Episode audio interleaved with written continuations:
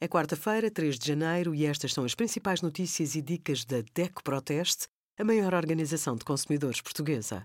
Hoje, em DECO.proteste.pt, sugerimos Código da Estrada, quais as infrações mais comuns, pausa no exercício, quanto tempo demora até perder a forma física e os resultados dos nossos testes a 78 máquinas de secar roupa. Muitos dos equívocos sobre o exercício físico estão relacionados com a eficaz queima de gordura e a perda de calorias. Algumas pessoas comem mais do que as calorias que gastam. Resultado: peso a mais. Começa o ano a desvendar alguns mitos. O primeiro deles é que o exercício físico não deve doer. Deve sim aumentar o esforço e o desafio em cada treino para obter melhores resultados. Uma pessoa magra também deve treinar. Pode parecer ter uma saúde de ferro, mas se tiver uma vida sedentária, não está a ser saudável como devia.